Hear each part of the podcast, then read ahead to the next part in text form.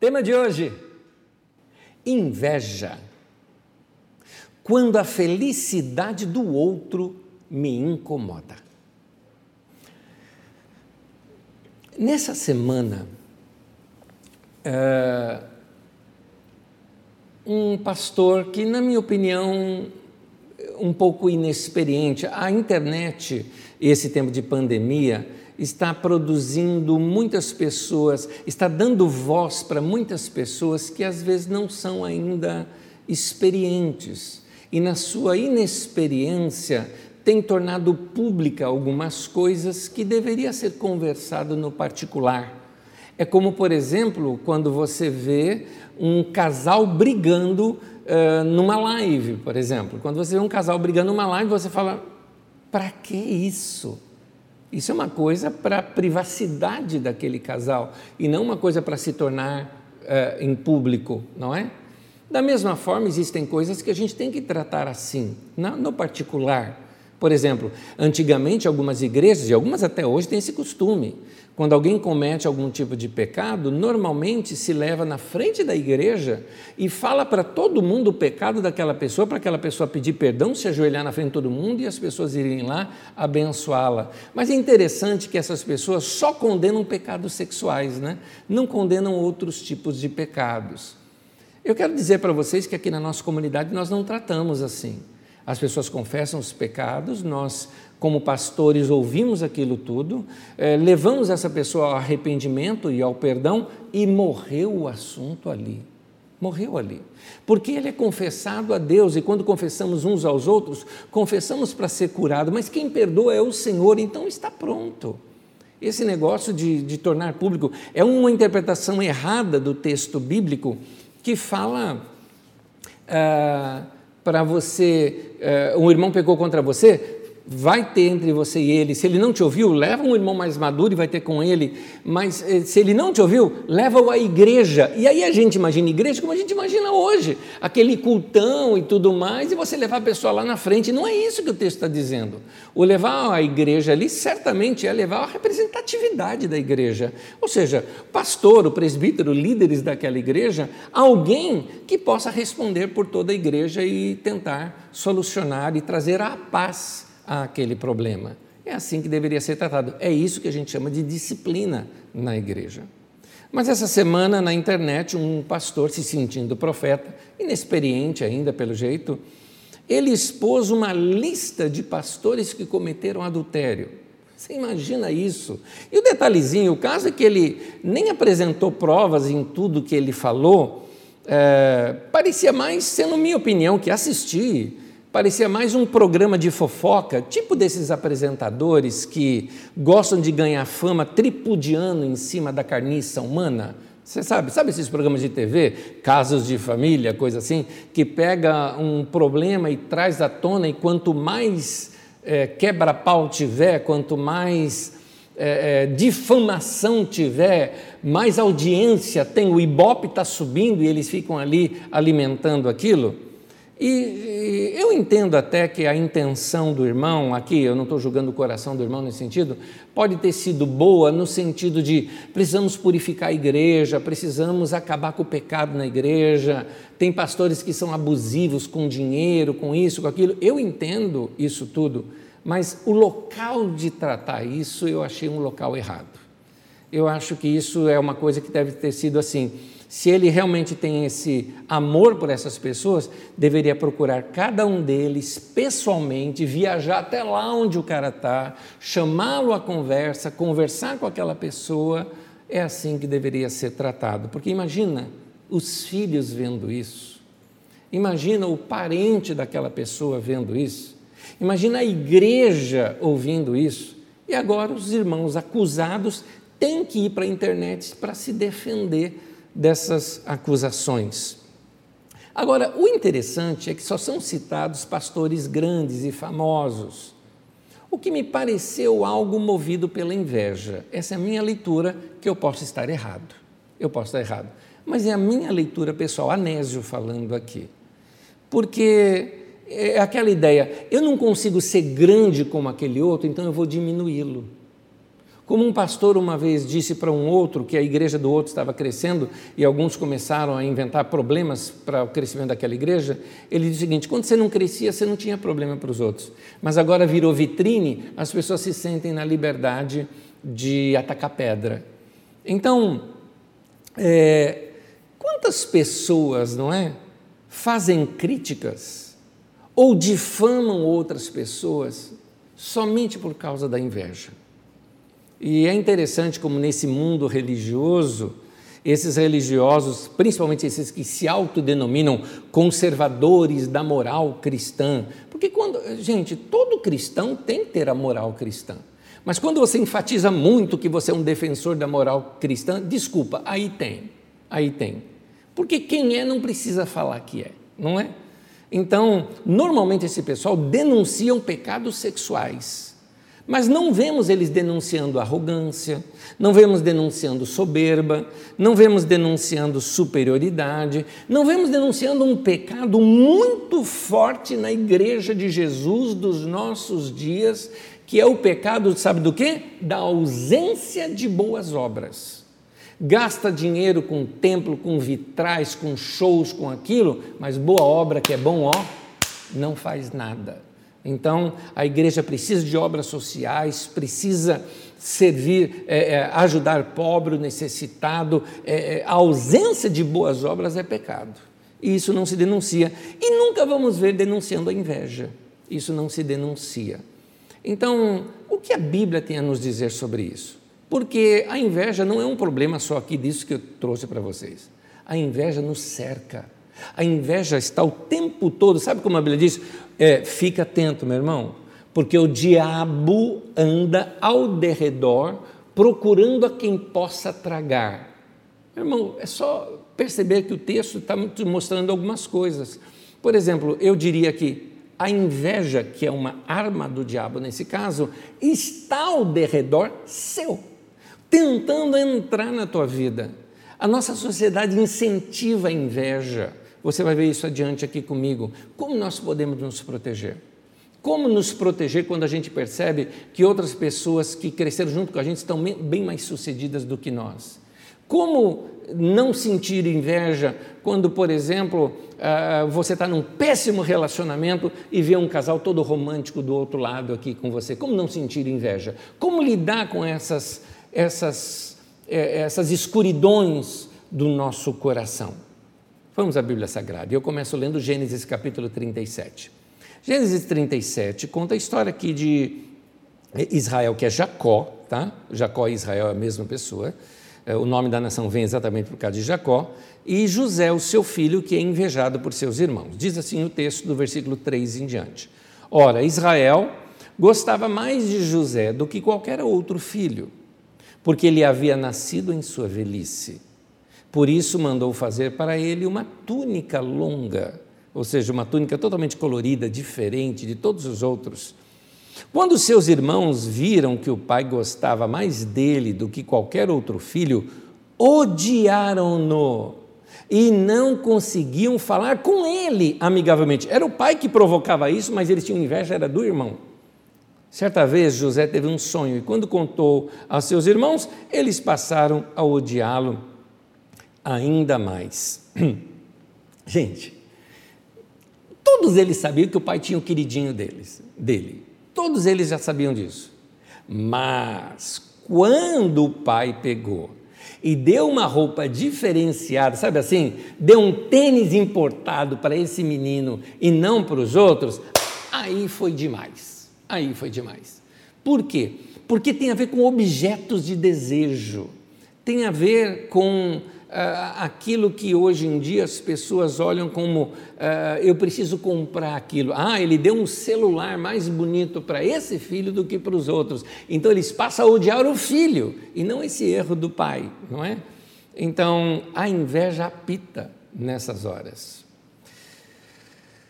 É um problema porque quando a gente sente inveja de alguém, a nossa tendência é tentar diminuir essas pessoas. E como que a gente diminui? Falando mal maledicência, fofocando. Você já percebeu como a nossa sociedade gosta de fofoca? Você já viu como uma notícia ou um escândalo de um famoso, por exemplo, rapidamente ela é espalhada? O que, que existe na natureza humana que parece que nos faz sentir bem quando a gente lança lama nas pessoas que são famosas? O que, que há na natureza humana que nos faz sentir bem quando os erros, as besteiras e os defeitos de uma pessoa são tornados públicos?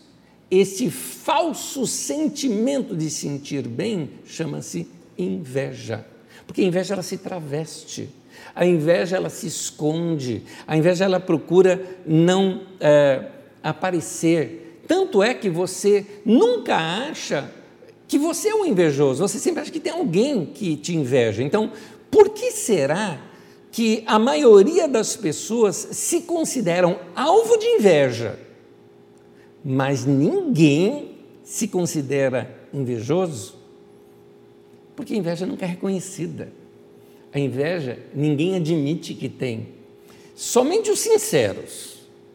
Mas ainda assim, é coisa de foro íntimo. Ele percebe que tem inveja, vai lá, confessa para Deus e se abre com Deus. Inveja é a incapacidade de você produzir a sua própria felicidade. Então você mira na felicidade do outro. Por isso, o tema de hoje Olha o tema de hoje: inveja. Dois pontos, vai explicar. Quando a felicidade do outro me incomoda. A inveja é diferente do ciúme. O ciúme ele diz assim: eu quero o que é seu. A inveja não. É, a inveja diz: eu não só quero o que é seu, como eu quero que você perca o que você adquiriu e não quero que você tenha mais. É, é, o ciúme é: nossa, que uh, linda a grama do vizinho, bem que eu queria ter. É um ciúme. A inveja é eu não só quero ter uma grama igual a dele, como eu quero que a grama dele morra. Aquela ideia do mito da grama mais verde. Né? Então, a inveja não é o desejar ter um carro igual ao seu. Aliás, é, vamos ser sinceros, eu querer ter um carro igual ao seu, eu querer ter o um casamento igual aquele casal, eu querer ser inteligente igual aquela pessoa, está entre nós. Eu posso até ver algo positivo nisso. É um desejo de crescer, é uma admiração, isso não é inveja. É, eu posso admirar uma pessoa e falar, eu quero chegar lá também. Eu posso admirar uma pessoa e falar, nossa, que facilidade que aquela pessoa tem uh, com aprender línguas e eu não tenho, mas eu vou me esforçar e eu vou fazer também. Isso pode ser uma admiração, um desejo de crescer. Isso é positivo. A inveja ela é mais subjetiva, ela é mais sofisticada, ela é maligna, ela é maldosa. A inveja é a tristeza que eu sinto porque você é feliz com essas coisas. É por isso que quando eu falo mal de você, então eu fico feliz, porque eu estou diminuindo você é, a inveja nesse sentido é não tolerar a felicidade da outra pessoa. Um grande líder da igreja no passado, é, chamado Tomás de Aquino, tem uma frase dele que é fantástica: diz assim, inveja é a tristeza pela felicidade alheia. A inveja ela aparece em todo tipo de relacionamento. A inveja ela pode aparecer no meio da família, quando você tem inveja de, de um irmão que prosperou, de um primo, de um tio, entre famílias, entre clãs, entre uh, casas da família, uh, principalmente entre iguais. Normalmente a gente inveja gente igual, da mesma idade. Você, por exemplo, que tem 20 eh, anos de idade, dificilmente você vai sentir inveja daquele teu tio que tem 50 e poucos anos de idade e é rico. Você não vai sentir inveja dele, mas você vai sentir inveja talvez do filho dele que tem a sua idade e tem coisas que você não tem. A inveja, ela pode ser vista também no trabalho. Aliás, no trabalho, ela quase que é enfatizada a inveja, não é? Ela porque porque a, a mídia já aprendeu que a inveja vende, que a inveja gera competição. Os líderes de trabalho já perceberam que se você provocar inveja, você provoca com que o outro cresça por inveja, mas ele está dando lucro, enfim, a inveja virou capitalismo. Capitalizou-se a inveja porque ela dá lucro. A inveja acontece na escola, a inveja acontece na academia, a inveja também acontece na igreja. Então você vai ver invejas, invejas, invejas, invejas. É aquela igreja que está crescendo e a outra, ao invés de se inspirar e pegar ideia e crescer junto, não. Ela inveja e ela quer diminuir aquela outra e ela quer, de preferência, tirar as principais pessoas daquela igreja para ver se cai, porque inveja é sempre isso. É, não é você querer ser igual ao outro, é você querer que o outro diminua. Então, a Bíblia cita isso. Eu, eu amo a Bíblia. A Bíblia é um livro fantástico, porque é um livro é, tão humano que ele é divino. E ele é tão divino que revela a humanidade. Eu gosto dessa coisa na Bíblia, porque ela mostra os defeitos das pessoas. Eu não preciso ir longe, eu vou ficar, por exemplo, só no primeiro livro da Bíblia, lá em Gênesis, você tem a inveja de Sara com Agar, você tem isso. Você tem a inveja do Jacó com Isaú. Você tem a inveja do Caim com o Abel. Você tem a inveja desse texto que nós lemos dos irmãos de José. E é interessante, se você pegar aqui, por exemplo, Sara teve tanta inveja de Agar que mandou ela ir para o deserto com o filho, ou seja, mandou para a morte, era para morrer. O Jacó teve inveja do Isaú, que quis roubar o que Isaú tinha. O Caim invejou Abel, que matou o Abel. E aqui nos textos que nós lemos dos irmãos de José, na verdade o texto mais completo, se você quiser ler depois, você vai ver que os irmãos queriam matar José, o mais velho que poupou ele, então venderam como escravo. Enfim, a Bíblia está nos mostrando o que no livro dos princípios? Gênesis significa princípios. Então, no livro dos princípios, a Bíblia está nos ensinando que a gente vive num mundo competitivo. Todos nós somos tocados pela inveja. Eu diria, a inveja anda ao derredor buscando a quem possa tragar. Porque as grandes propagandas, elas são propagandas de artigos que elas são feitas para provocar em você inveja. A inveja vende. Aquela, uh, ou a inveja te provoca, por exemplo, se você usar este nosso produto, você será invejado por todos.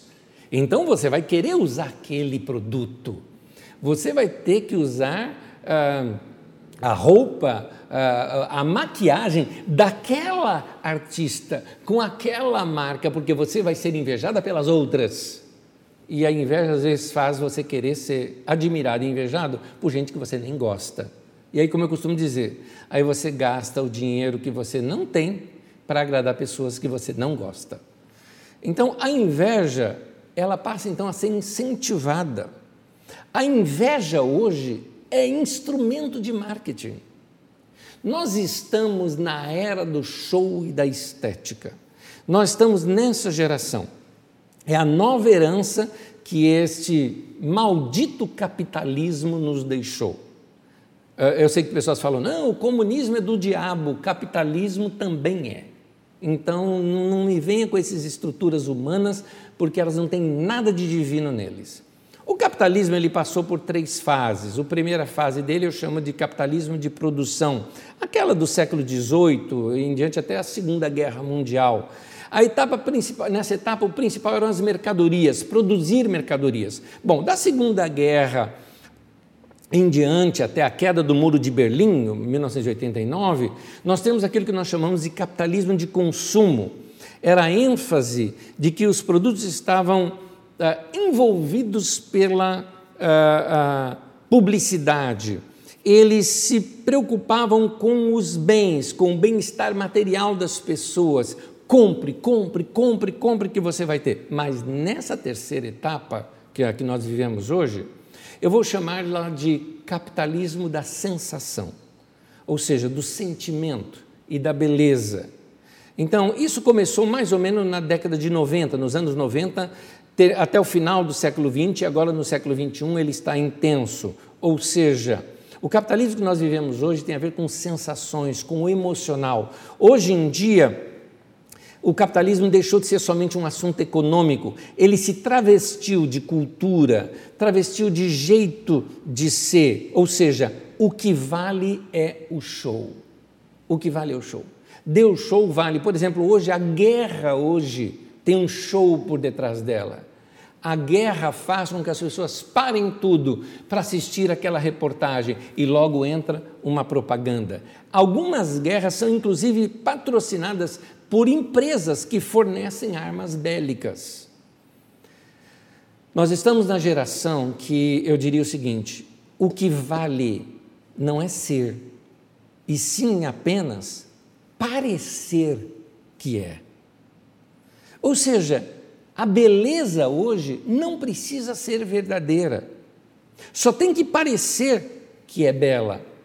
Tanto que, por exemplo, o que, é que nós mais temos hoje nos nossos celulares? Filtros. Filtros para as fotografias. Olha as nossas redes sociais, como as pessoas estão todas modificadas. Você já percebeu isso? Isso não é novo. Eu vou te contar uma coisa que aconteceu antes da pandemia. Aconteceu comigo, antes da pandemia. Uma pessoa fez um contato pela, pelas redes sociais, acho que Facebook, alguma coisa parecida, né, que precisava conversar. Eu falei, bom, estou aqui no culto, depois do culto, acaba o culto, vai lá na, na frente e bate um papo comigo. E a pessoa apareceu. E eu não conheci a pessoa. Por quê? Na rede social a pessoa estava tão modificada, tão modificada, que quase, quase que eu pergunto assim: ah, você é tia dela? de tão diferente que a pessoa estava. Então, uh, uh, veja bem, para muita gente, uh, a beleza não precisa ser verdadeira, ela pode ser fake, ela pode ser falsa, ela pode ser digital, desde que pareça. Eu vou repetir a frase para você. A frase é: o que vale não é ser, e sim apenas parecer que é. É isso que este capitalismo de sensação está produzindo nos nossos dias. E ele tem como motor por detrás a inveja. É isso. Pessoas, por exemplo, elas usam marcas falsificadas. É interessante. O produto de uma marca não conhecida é muito melhor do que o da marca falsificada, mas não tem a marca. Precisa da marca. Então, algumas pessoas até compram a etiqueta original mas para costurar no produto falso. Quando, por exemplo, se costura um jacarezinho numa camiseta da Ering. É um exemplo. Então, o artista, é, por exemplo, você vê hoje em dia, os artistas eles se esforçam para parecer bonzinhos na live, nas lives deles. Você já percebeu isso? Por quê? Porque dá dinheiro. Aquela artista que era fresca, chata, nunca foi dona de casa, agora vai fazer lives é, cozinhando ou algo parecido para parecer boas donas de casa. As pessoas são falsas. E o interessante, eles fazem tudo para serem vistos pelos homens, como diz Jesus, para serem admiradas. E aí eu tenho uma frase que eu gosto de usá-la, que é o seguinte: como são admiráveis as pessoas que nós não conhecemos bem. Porque quando você conhecer, é como tirar o filtro da foto, você nem vai reconhecer de fato. No capitalismo da sensação, o que vale é o show. Não importa se é falso, se é fake, porque nós somos filhos da TV, fomos criados pela TV e por isso nós somos bons em performance. Eh, os filmes fizeram de nós bons atores. Nós sabemos ser o personagem que queremos, que aparentamos ser, não importando se aquilo é verdadeiro ou não. E aí provocamos nos outros a inveja. É interessante. Somos invejosos e por isso nos sentimos bem, provocando no outro também a inveja. A inveja, portanto, ela é incoerente. Olha só por que ela é incoerente. Porque quem inveja também tenta ser invejado. É, é isso que a inveja provoca. Porque existe aquela questão assim, não, eu estou sentindo inveja daquela pessoa, mas se eu tenho a inveja, eu também quero ser invejado. Porque quem é invejoso também é esnobe. Portanto, toda pessoa esnobe, ela é de fato invejosa. Invejar e esnobar são irmãs, andam juntos. Ah, quem inveja o que é dos outros, normalmente esnoba o que se tem. É esse o sentido inverso da inveja. Pois quem inveja também quer ser invejado. Ou seja, olha o carro que eu estou dirigindo, né? É, olha as minhas joias. Né? Então, a inveja, ela conduz a outros pecados. É interessante isso. Uma vez, você vai notar, nós estudamos isso na terça passada, mas uh, uh, você vai notar, por exemplo, que uma vez Jesus expulsou o demônio de um homem. Jesus se dirigia a um demônio. Jesus falou: Qual é o teu nome? Ele fala: Legião. Legião seria um, um agrupamento de seis mil soldados, ou dois mil soldados, me perdoe, romanos. Legião, porque somos muitos. Um demônio criou casa para tantos outros. Jesus também cita isso numa, numa outra situação, quando ele fala: um demônio é expulso e se a casa não é limpa, é, é, ele volta e aí, quando ele volta, ele traz outros com ele. É, é o que Jesus está ensinando ali? Ele não está ensinando de possessão demoníaca, Jesus está ensinando desses pecados nossos que geram outros pecados. Por isso que a igreja, no princípio, a igreja, na era patrística da igreja, né? Ela, é, aqueles primeiros séculos da igreja, criaram os assim chamados pecados capitais ou seja, os pecados iniciais, aqueles pecados que dão início a outros pecados, os pais e mães de outros pecados. A inveja é um deles, porque a inveja ela traz consigo a fofoca, a inveja pode produzir o roubo, a inveja pode produzir o assassinato até mesmo. Os irmãos de José o invejaram que o venderam como escravo, mas queriam matá-lo. Saul teve inveja de Davi e tentou cravá-lo na parede com uma lança. A inveja chega a esse ponto. E a Bíblia nos orienta, inclusive no Novo Testamento, um dos líderes da igreja no Novo Testamento, que era o líder da igreja de Jerusalém, que era Tiago, irmão de Jesus, filho de Maria, irmão de Jesus, dizia, disse o seguinte: Tiago 3,16: Pois onde há inveja, aí há confusão e toda espécie de males. A inveja, queridos, ela não é algo próprio para nós. Nós não fomos feitos para. Nossa alma não foi feita para sentir inveja. Por isso a inveja ela nos corrói, ela nos corrompe, ela faz mal para nós, ela nos transtorna, ela nos modifica. A inveja produz uma mutação em nós nós nos tornamos mais contagiosos, nós nos tornamos mais perigosos, nossa palavra fica mais venenosa e a gente envenena outros quando nós nos deixamos ser tocados pela inveja, nos tornamos maus e conscientes da nossa maldade. A inveja me torna um ser miserável. Então, se você já teve crise de inveja, você sabe muito bem do que, eu estou te falando. Provérbios capítulo 14, no versículo 30, diz assim: O coração em paz, grava isso que eu estou falando aqui no texto. O coração em paz dá vida ao corpo, mas a inveja apodrece os ossos. A inveja ela é para sua alma o que algumas doenças são para o seu corpo. Se você não prestar atenção, a inveja ela vai te comer vivo, ela vai te atormentar, vai consumir você. Quando você sente eh, a inveja, ela produz um sentimento tão ruim em você, e o pior é que isso vai crescendo, ela não tem limite, ela vai crescendo, ela vai crescendo, até você ficar obcecado pela competição com aquela outra pessoa, você precisa diminuí-la para você passá-la, ultrapassá-la e dar aquele sorriso agora, me inveje você, para você sentir o que eu sentia de você. Você fica obcecado e quem grava isso, quem fica obcecado, acaba ficando deprimido. A obsessão te leva a esse tipo de depressão.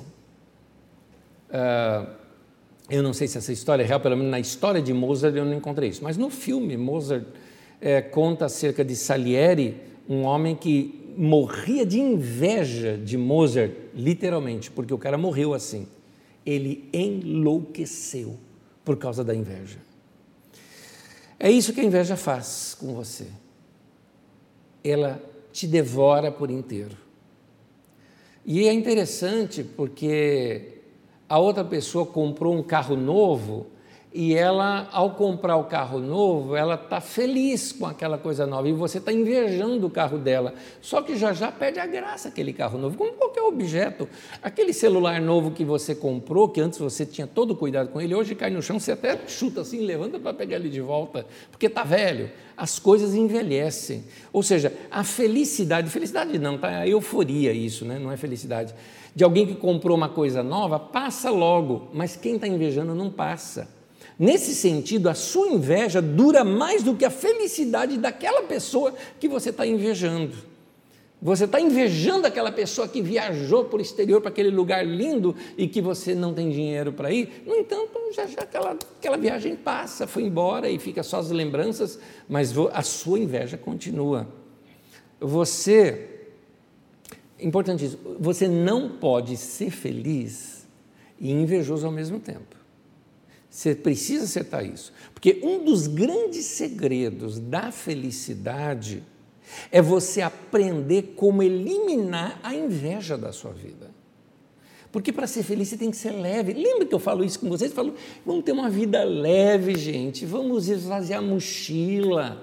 Ah, mas tal pessoa, então deleta aquela pessoa da tua vida, aquela pessoa te faz mal, você sai, separa, confessa para Deus, lava o coração, mude suas amizades, é, lava a tua vida, porque o segredo da felicidade está em você aprender a eliminar a inveja da sua vida, porque a inveja vai fazer exatamente o contrário, ela vai te corroer, vai te corromper, vai mudar o teu ser, vai fazer você ter bronca de você mesmo. Inveja é uma escolha nesse sentido. Todas as vezes que você sente inveja, na verdade você escolheu senti-la. Ela te provocou, mas você aceitou a provocação, você caiu na tentação. Ela, ela torna você miserável, mas você que decidiu fazer isso. Portanto, tem um antídoto para a inveja. Tem uma vacina para a inveja. Porque a inveja, como eu te disse, é uma mutação, ela vai mutando dentro de você, né? esse vírus da inveja, que vai fazendo você até espalhar e tornar mais pessoas amarguradas ao seu redor. Mas há uma cura, há uma vacina, há uma vacina, inclusive preventiva, com relação à inveja. E aqui nós estamos no tema central da Bíblia Sagrada. Se há um tema central na Bíblia Sagrada, é esse se há um tema central que Jesus falou, é esse. Tanto que no centro de toda a obra da salvação, nós citamos João 3,16, que diz: Deus amou o mundo de tal maneira que Deus filho, ou seja, o amor de Deus é o tema central da Bíblia Sagrada. O tema central dos mandamentos de Jesus: amar Deus, amar o próximo como a si mesmo, ou seja, amar a si mesmo. Então, o amor é esse tema central das Escrituras. Portanto, o amor é o único antídoto para a inveja, porque ele é o contrário de tudo isso. No texto de 1 Coríntios, no capítulo 3, no versículo 4, diz assim: o amor é paciente, o amor é bondoso, o amor não inveja, não se vangloria, não se orgulha. Ou seja, o amor, meu querido, ele fica feliz quando as pessoas são abençoadas. Porque o amor, ele quer o máximo das pessoas. Vamos parar para pensar aqui. Quando você diz que ama alguém, mas você só quer aquela pessoa para você, você quer dominar aquela pessoa, você quer controlar aquela pessoa, você quer usar aquela pessoa, tê-la para você, isso é obsessão, não é amor. Porque o amor quer que a outra pessoa cresça. O amor quer o melhor para aquela pessoa. O amor quer a alegria e a felicidade da outra pessoa. O amor diz: se você está feliz, eu estou feliz. O amor diz assim: é, a tua alegria é a minha alegria, ou a minha alegria é ver você alegre. O amor se realiza realizando. Quando é, as pessoas são abençoadas, você fala de coração, cara, que maravilha! Que maravilha, você está crescendo, puxa, que bom, estou feliz por você, estou feliz com a sua conquista. O amor, ele quer o máximo das pessoas. O amor, ele vibra quando as pessoas são bem-sucedidas. Ele não fica assim, é, é, com, com é, querendo diminuir o outro. Eu posso, inclusive, querer atingir o que o outro atingiu também, não tem nada de errado nisso, é um incentivo para o meu crescimento, mas eu não quero que ele diminua. Eu quero que ele cresça muito, eu também vou crescer, mas eu quero que ele também cresça bastante.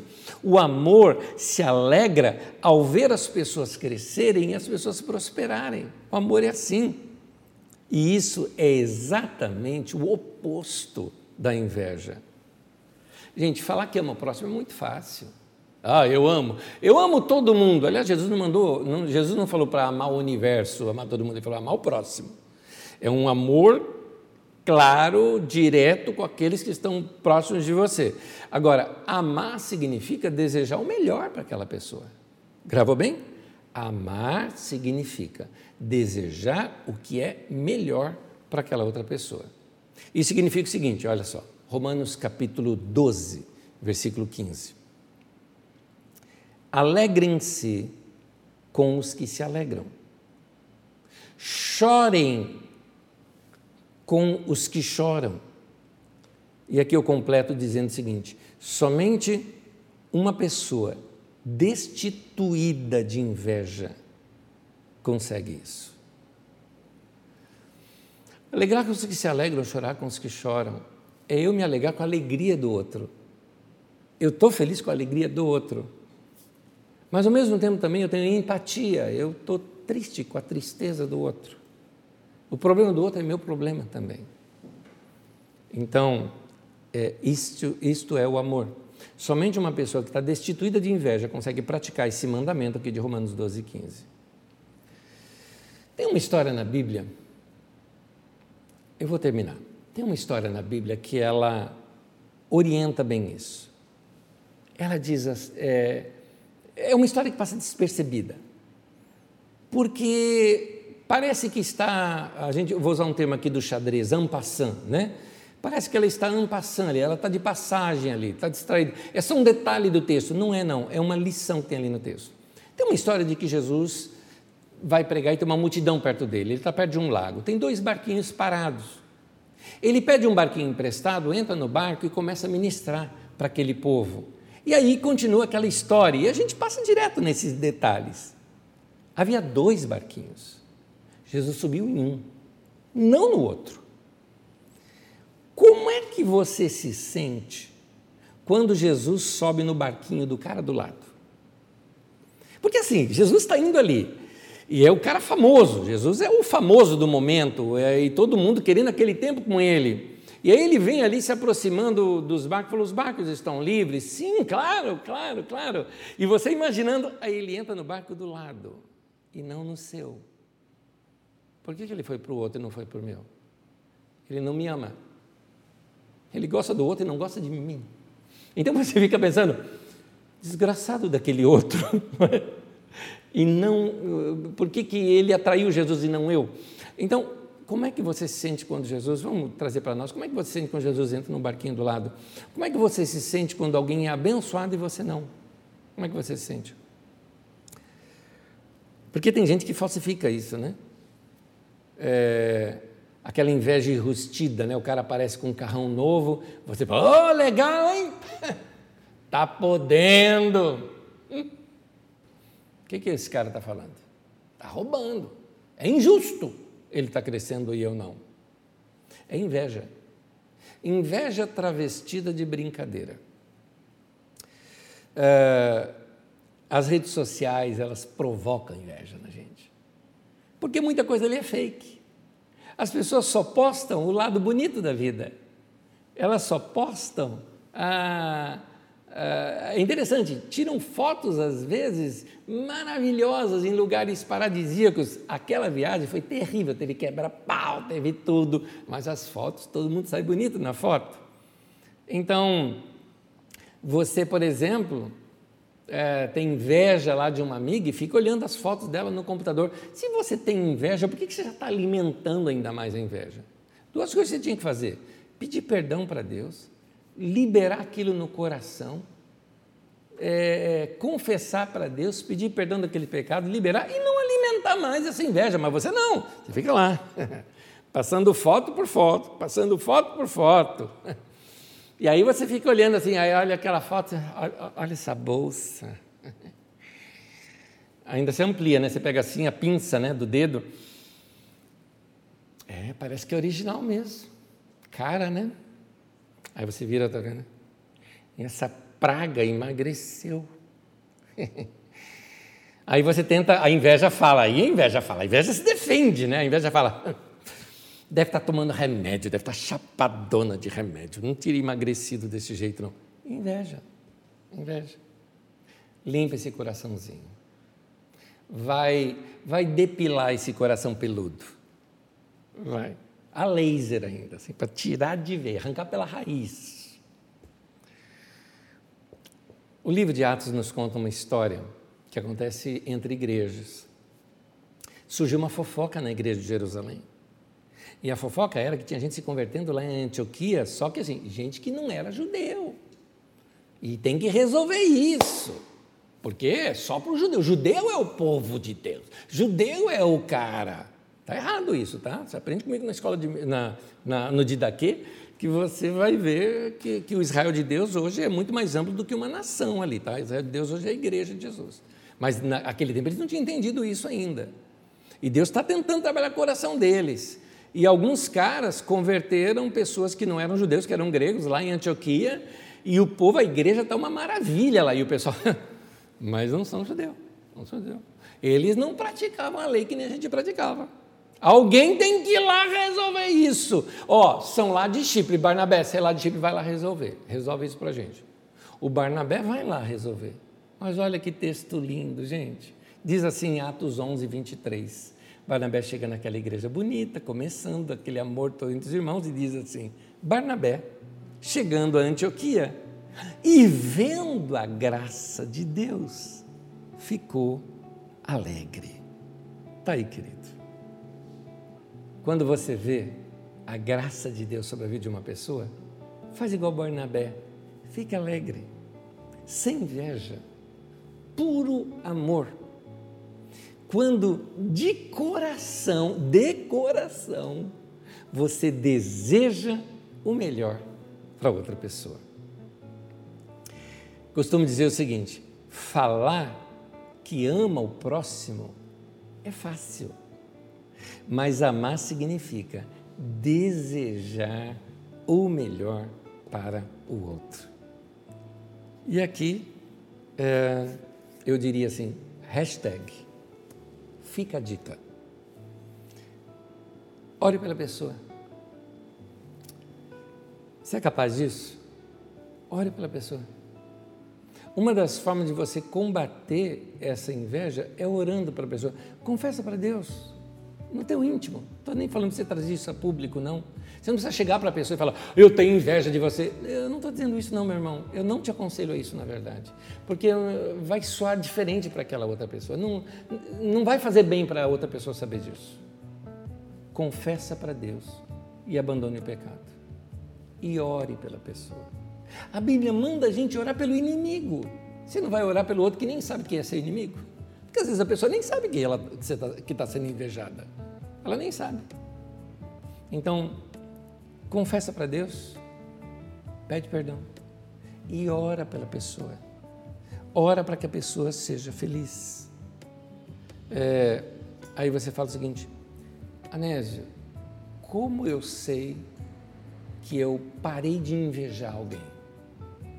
Eu vou te falar. Quando você for orar pela pessoa, se te doer ainda, se aquilo ainda te incomoda, ainda tem inveja ali. Você ainda está com sintomas da doença. Você ainda está com sequelas dessa doença. Você ainda não está completamente curado. Mas eu vou te contar um negócio. Se você orar por aquela pessoa e não dói mais, você está completamente curado. Confesse seus pecados a Deus. Confesse os pecados para o Senhor. ore uns pelos outros. E assim, tenho certeza, você vai ser curado disso. Porque o melhor, gente, não é invejar pessoas. O melhor é temer a Deus no nosso coração.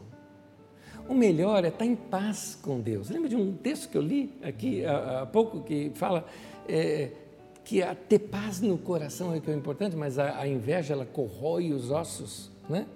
Então, você quer um bom futuro? Você quer uma vida de esperança? Sabe por quê?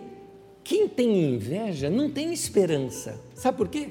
Porque quem tem inveja tem âncora. A âncora dele está naquela outra pessoa. Ele fica olhando para aquela outra pessoa, ele fica obcecado com aquela outra pessoa e ele esquece de ver o futuro dele, a vida dele, que não tem nada a ver com aquela outra pessoa, com, com o futuro daquela pessoa. Você não precisa ter inveja daquela pessoa. Deus tem bondade para todo mundo. Você acha que Deus só pode ser bom para ela e se Deus for bom para ela, não vai sobrar bondade para você? Que Deus que é esse que você serve? Então, quando você não tem inveja no coração, você tem esperança, você olha adiante, você tira a mochila pesada, você não tem distrações e você olha para a vida e pode dizer: Eu tenho esperança no meu coração, ah, eu tenho um bom futuro na minha vida.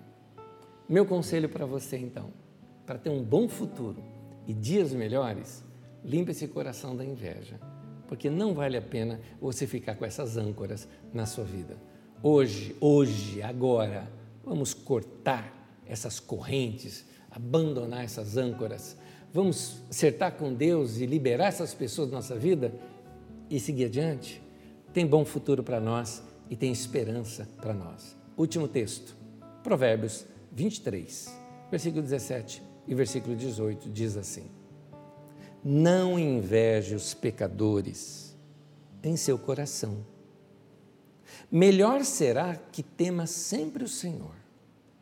Se agir assim, certamente haverá bom futuro para você e a sua esperança não falhará. Amém. Vamos orar nesse momento? Senhor, confessamos nossos pecados ao Senhor. E eu sei que cada irmão que está me ouvindo aqui, se alguma inveja há em seus corações, seus corações estão voltando para o Senhor agora pedindo perdão. Se alguma imagem de alguém está passando na mente deles, teu Espírito Santo está mostrando, que eles perdoem, que eles liberem, que eles cortem essas correntes que estão segurando essas âncoras em suas vidas. E que a vida siga em paz, com esperança e com um bom futuro. O Senhor não vai falhar na nossa vida e nós vamos ter dias melhores e abençoados.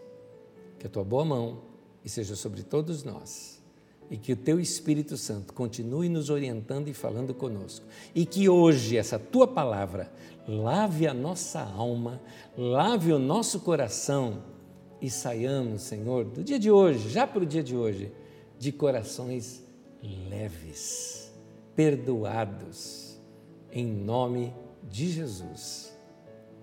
Amém e amém. Que Deus te abençoe.